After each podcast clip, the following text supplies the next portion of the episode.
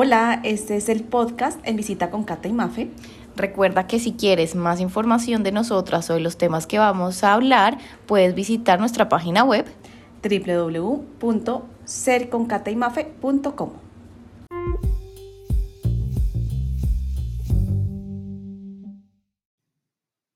Hola, Ma. Hola, Katy. ¿Cómo vas? Bien, ¿y tú? Oye, es que ha sido como el año de las gripas, ¿no? Pues sí, llevo como seis meses con gripa, que eso espero.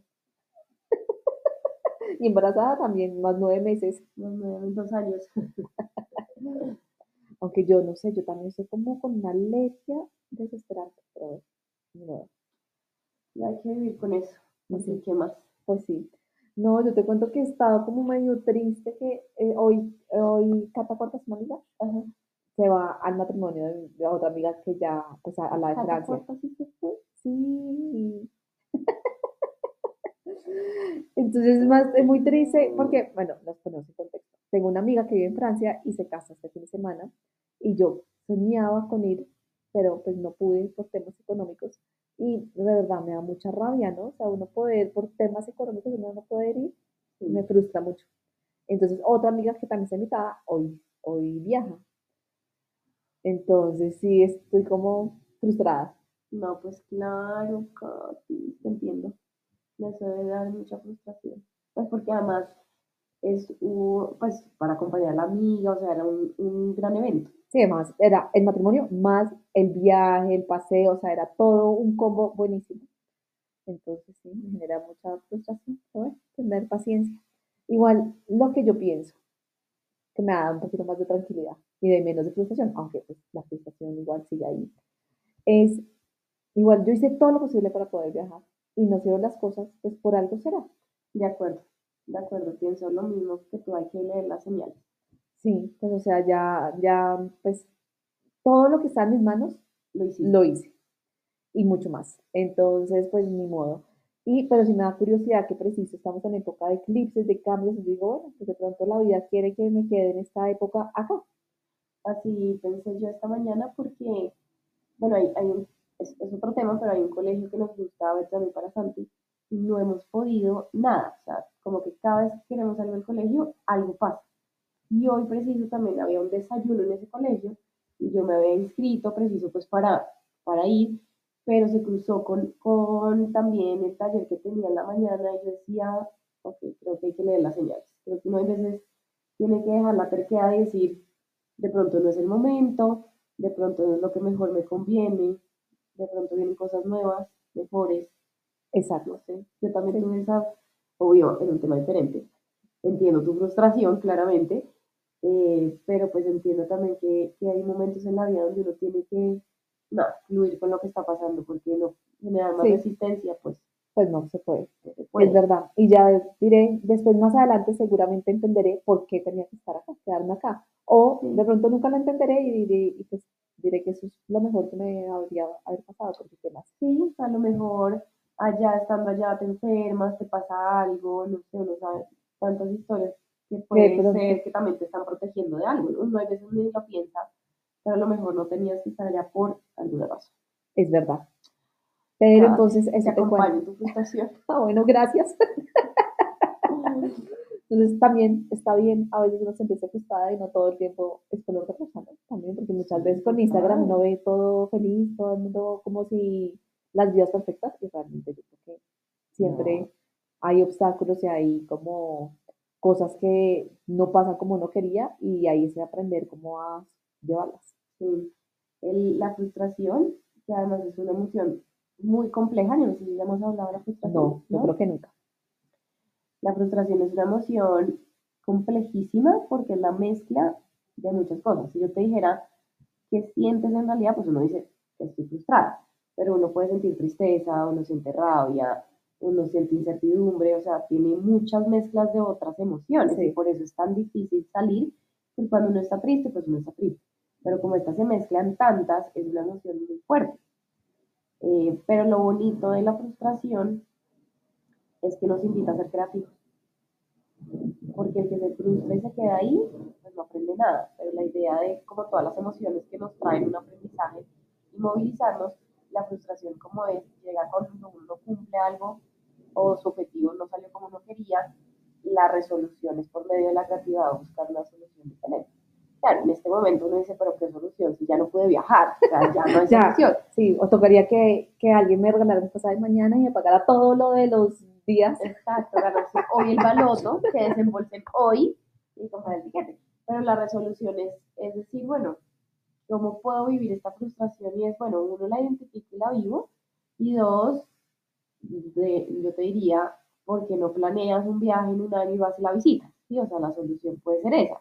¿Sí? O cuando ella venga, le haces un- una pequeña celebración. ¿sí? No, O pues sea, yo dije, no le voy a mandar regalo, aunque eso, te, ahorita cuento una anécdota con eso, porque se lo quiero llevar, se los quiero llevar personalmente, para que sea, porque yo sé que a ella le fascina que uno la visite, pues porque además vive, eh, a- uno cuando vive por fuera, pues las visitas de amigas y familiares, pues es lo más, pues eso reconforta también. total. Entonces yo sé que pues a ella sería, se muere la felicidad si voy a visitarla y pues llevarle regalos. Entonces esa es como mi motivación.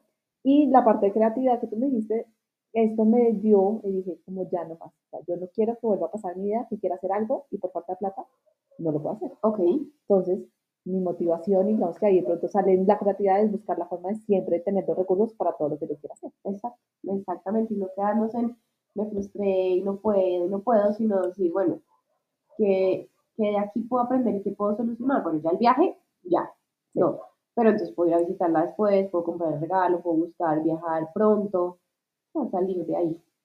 Sí, así Pero es. bueno, Pero a igual, todos los que se sienten frustrados, ánimo. ánimo. Igual creo que esta semana estaré un poco frustrada. Sí, no, y está bien vivirlo y sentirlo, pues porque lo que te digo es una emoción fuerte, pues porque es- si uno no pudo hacer lo que quería, pues lo más los niños.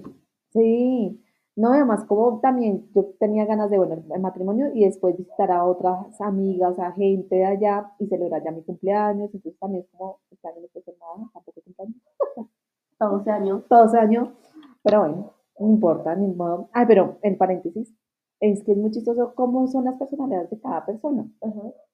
Yo tengo una amiga que es súper detallista, le fascinan los detalles, no sé qué. Yo le dije, no, no le voy a mandar nada de, de matrimonio porque yo quiero llevárselo y yo sé que ella pues Lo va a lo- lo valorar. va a valo- valorar que yo vaya y yo se lo entregué personalmente. Y me hizo una cara, fue como, no, ¿cómo así? ¿Cómo así que no vas a mandar nada? Estás loca. Sí, porque ella es súper detallista, no sé qué. Y me parece súper chévere, pero también mandarle algo, lo que sea, no sé qué. Una, me dio, pues, Sí. pues, no, no, pues me dio risa, en medio de todo, y que de verdad cada persona es un mundo, somos un mundo totalmente diferente al otro. Total diferente y cada persona interpreta la situación diferente. Sí, O sea, para ella era importantísimo llevarle el súper detalle. mandárselo, mandarle Mandárselo. con alguien. Y en cambio para mí es más importante yo misma llevársela. Ajá. ¿sabes? Como llevársela, yo sé que ella es feliz que uno la visite. Claro. Entonces, eh, pero entonces, pues bueno, eso, eso te cuento por ahí de, esta- Ah, eh, de hoy sí, Dios mío. Pero la energía del eclipse. también, ah, ¿no? ¿Será? Ah, y o- otra, no sé, me dijo, Cata, el sábado me ha dado durísimo, he llorado mucho, no sé qué, bla, bla. Yo le dije a mi novio que era el eclipse y se rió de mí. Y después me dio una risa porque yo estaba leyendo ese mensaje y otra, Cata, ¿cómo vas con el eclipse? A mí me ha dado esto histérica y lloro por todo.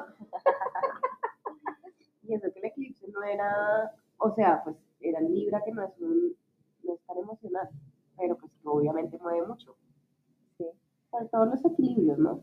La armonía, el, el estar equilibrado, yo creo que ayuda, pues influye en, en que de pronto no estuviéramos como de tan buen ánimo.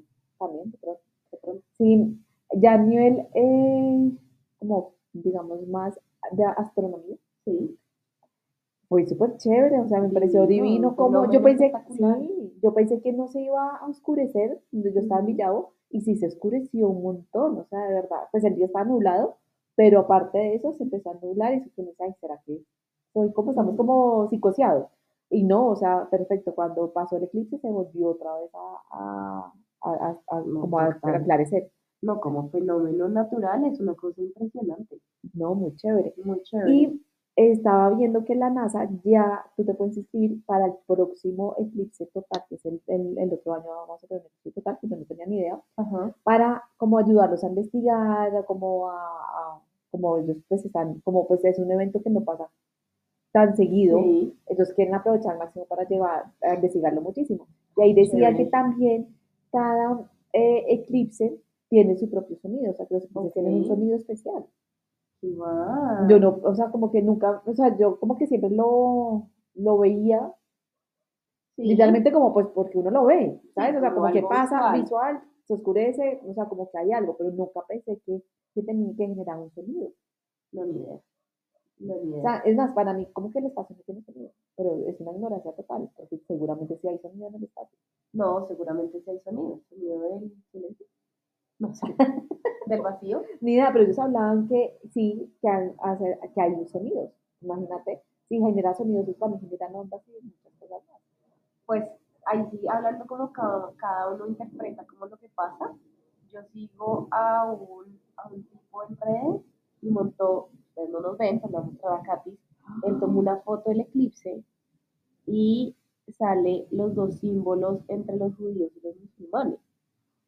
Sí. se ve como la estrella de David y el otro símbolo. Entonces se ponía una reflexión de cómo el eclipse también llevaba a, pues a la unión, a la paz.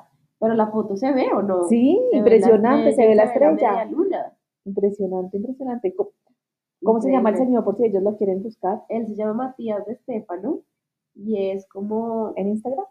yo lo tengo en Facebook, pero Ah, en Instagram Facebook. también lo pueden buscar en Instagram. Y él, él es un, él es como un niño índigo, como de Sí. esos niños que cuando salieron los niños índigos y él viaja por todo el mundo porque él recuerda mucho de sus vidas pasadas.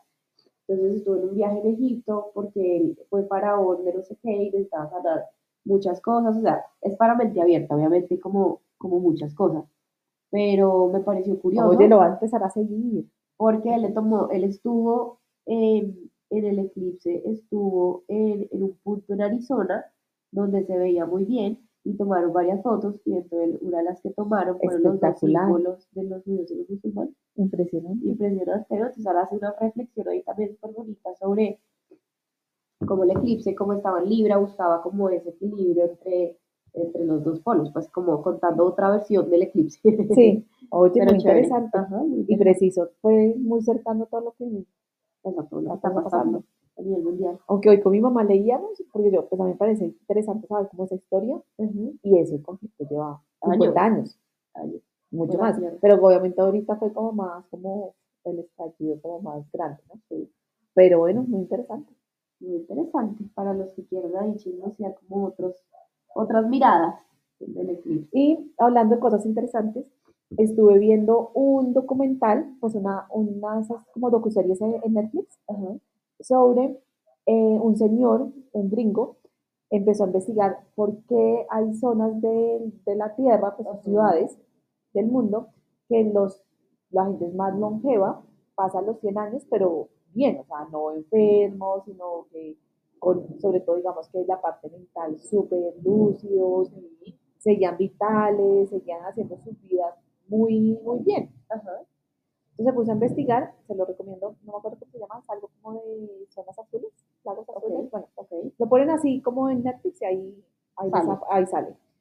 Y eh, entonces, digamos, pues yo no me lo he terminado, voy todavía comenzando, pero en, en casi todos tiene como unos puntos muy comunes, que son, bueno, primero, el- la parte de ejercicio Hacer ejercicio. hacer ejercicio. Pero digamos que ellos no eran que los, los viejitos van a, a- y siguen haciendo gimnasio, no.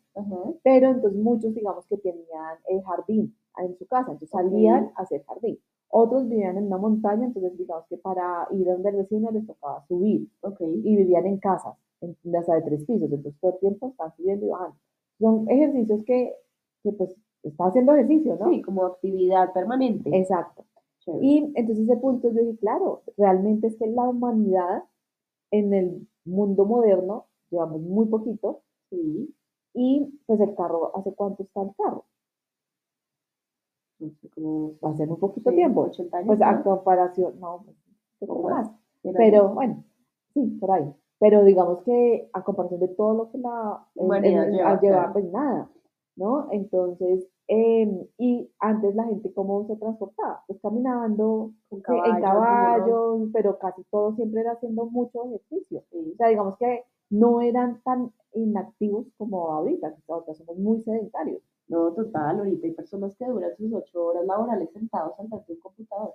Llegan a la casa y, Y siguen sentados, sentados viendo televisión. televisión. Ajá, sí, todo. Y tal. entonces vivimos en un apartamento que todos tienen ascensor, entonces ni siquiera uno sube las escaleras, sino porque es más fácil el ascensor. Uno sale y ya está el bus, o sea, realmente uno no hace nada de, de actividad física. Sobre, y sobre todo más como en, en los países de Latinoamérica, como Colombia, Perú, como, porque por ejemplo en Europa cuando yo eh, vivía allá, que, o sea, yo me acuerdo que la primera, los primeros días terminaba con las piernas agotadas de subir y bajar escaleras del metro, porque el metro, muy poquitos tenían como, eh, no, pues como, ¿cómo se llama eso? Eh, Ah, el escaleras eléctricas. escaleras eléctricas dentro del metro, Ah, entonces ok. tocaba bajar y subir un montón de escaleras. Yo decía, pues pucha, ahí sí el ejercicio, pero realmente eh, acá en estas ciudades en las que pues, vivimos, normalmente uno siempre es carro, carro, carro, y el carro es dos pasos, ya me monté al carro, dos pasos, ya acá, o sea, uno Sí, total. no hace nada. Sí, uno no piensa irse a caminar alguna zona, ¿no? No. Tiene que ser muy cerca a la casa de uno como para uno pensar que Sí. se va a caminar. Y sobre todo yo creo que ahí el punto está también la parte de seguridad, Claro. porque pues igual uno pues es más como, a mí me parece que, digamos, yo quería, las, en las, hace un mes, dos meses que estaba en Villao, veía y decía, ay, está súper cerquita todo, y decía, bueno, qué rico ir a salir, me voy caminando, pero me daba miedo por la seguridad, claro. Entonces, bueno, ese era un punto. Otro punto, la parte de la, de la alimentación, Sí. que, que pues digamos que, y sobre todo las porciones, entonces, él como es de Estados Unidos, pues lo comparaba mucho con Estados Unidos, entonces decía, como si acá la gente, digamos que come ciertas, come muy variado, pero porciones pequeñas. Entonces, en un sitio en Japón les enseñan a todos los niños desde chiquitos a comer hasta el 80% de su capacidad. Ok. O sea, que no queda repleto Repleto. así hasta que uno no puede más. Sí. Y, y pues digamos que en cambio él contaba un poquito de la historia de Estados Unidos, era que cuando comenzó toda la parte de industrialización empezaron a producir un montón de comida, mucho, mucho, mucho, pero pues claro, ¿quién se comía todo eso? Se empezaron a agrandar las porciones. Y por eso ahora, digamos, en Estados Unidos uno no se pide una Coca-Cola y no es la Coca-Cola normalmente que uno toma, sino es la gigantesca. claro. Entonces, eh, bueno, ese era uno. Otro, la, la importancia de, de seguir en comunidad, que muchos llegan a un punto de, digamos, de edad y se empiezan a aislar. Y, digamos, yo lo veo mucho, sobre todo las personas, digamos, que nuestros papás se están jubilando y nuestras Sí. tías, nuestros tíos se están jubilando, y si se empiezan a aislar un poco, ¿no? Como que se Sí. quedan como muy metidos en la casa sin, sin hacer mucho. Sí. Y, y, y pues toca como volver como ese- esa parte que decían que ellos se reunían a, a jugar, a coser, a cantar, Ah, ¿no? O sea, como que era una, como que era más allá de sentarse a hacer visita y de hablar de cosas negativas, Claro. era más como ese sentido de reírse. Una, a una le preguntaban que cuál era pues su, su secreto, que era una señora de más de 100 años, sin bastón, jugando como una especie de rana, Ok. y ella decía que era no enfadarse, no, no ponerse Ponerse bravo bravo. y divertirse, gozarse todo. Claro. Entonces, bueno, esa, esa eran como las que más, muchos también decían que vivían, que muchos vivieron en la época de la guerra, sobre todo los Sí. italianos, los que vivieron en Europa. Y ah, bueno, en Japón también, entonces digamos que muchos se les murieron, los mataron en la guerra, pues familiares, entonces como que vivían muy el presente y disfrutaban muy lo que, y muy agradecidos con lo que tenían hoy. Ok. Súper bonito. Sí. Y otros también decían, porque normalmente las mujeres tenían, eran más longevas que los hombres, pero en esa, en esa zona eran muy todos iguales. Se dan cuenta que la mayoría eran de, seguían haciendo su labor de pastor, Ok. pues de pastor de cuidar ovejas. Ajá. Entonces yo seguía, entonces mostraban que era una vida muy tranquila, que pues digamos que sabían, ay, es un tema muy importante, me pareció muy interesante. Decía que pues digamos que ellos, pues su preocupación era cuidar a sus ovejas, pero que era como su única preocupación y que los tenían, lo podían como controlar, por así decirlo, Ok. porque tenían conocimiento. Pero que ahora con las redes sociales, tú entras y empiezas a tener mucha como Preocupaciones. preocupaciones de muchas cosas que no están en tu, en tu alcance y eso pues digamos que también deteriora la salud. Por ejemplo, uno le llega eh, lo que está pasando en Israel, lo que pasa no sé dónde, lo que pasa aquí más, lo que pasa en Colombia, lo que pasa en otros lados. Son problemas, problemas, problemas, problemas.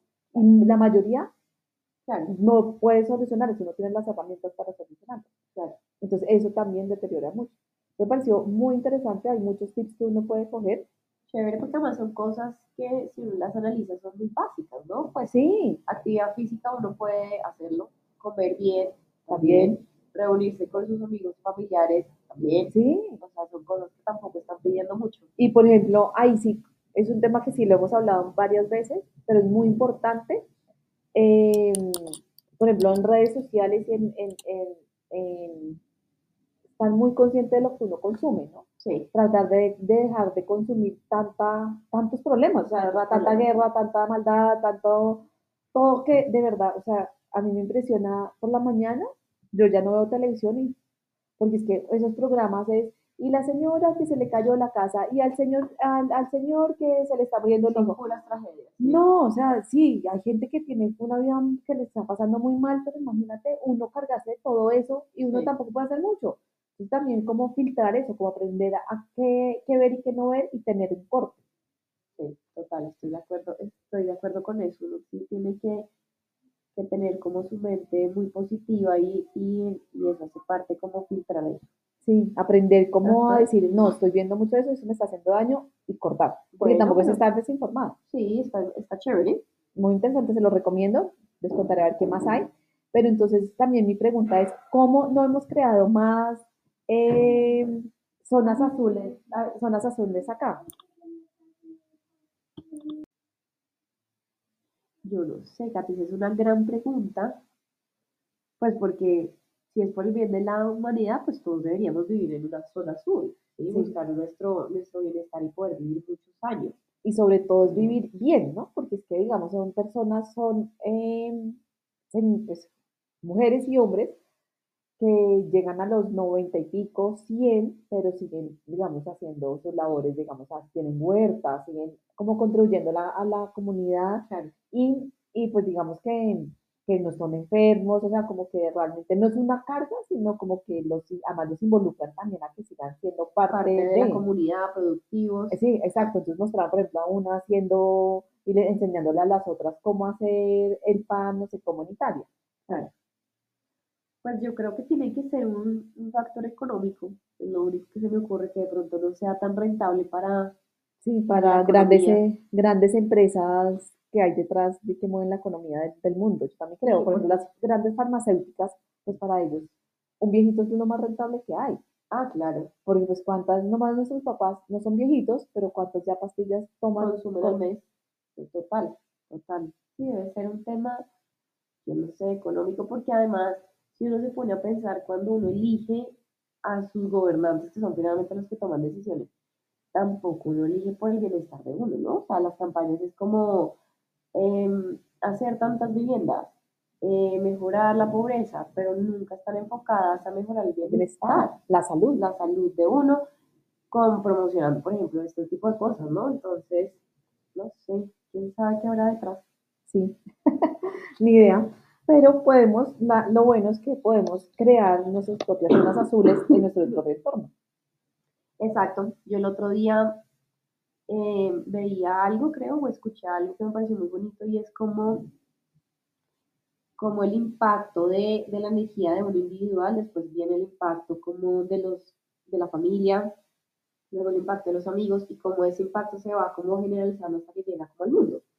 Entonces yo, pre- yo siempre pienso que el cambio que uno quiere siempre tiene que empezar por uno.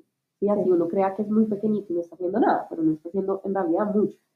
Entonces yo creo que sí, si uno con su familia, con sus amigos, y si uno quiere empezar a impactar hasta con su comunidad donde uno trabaja, empezar como a rotar esta información, ahí ya Es verdad. estamos haciendo algo.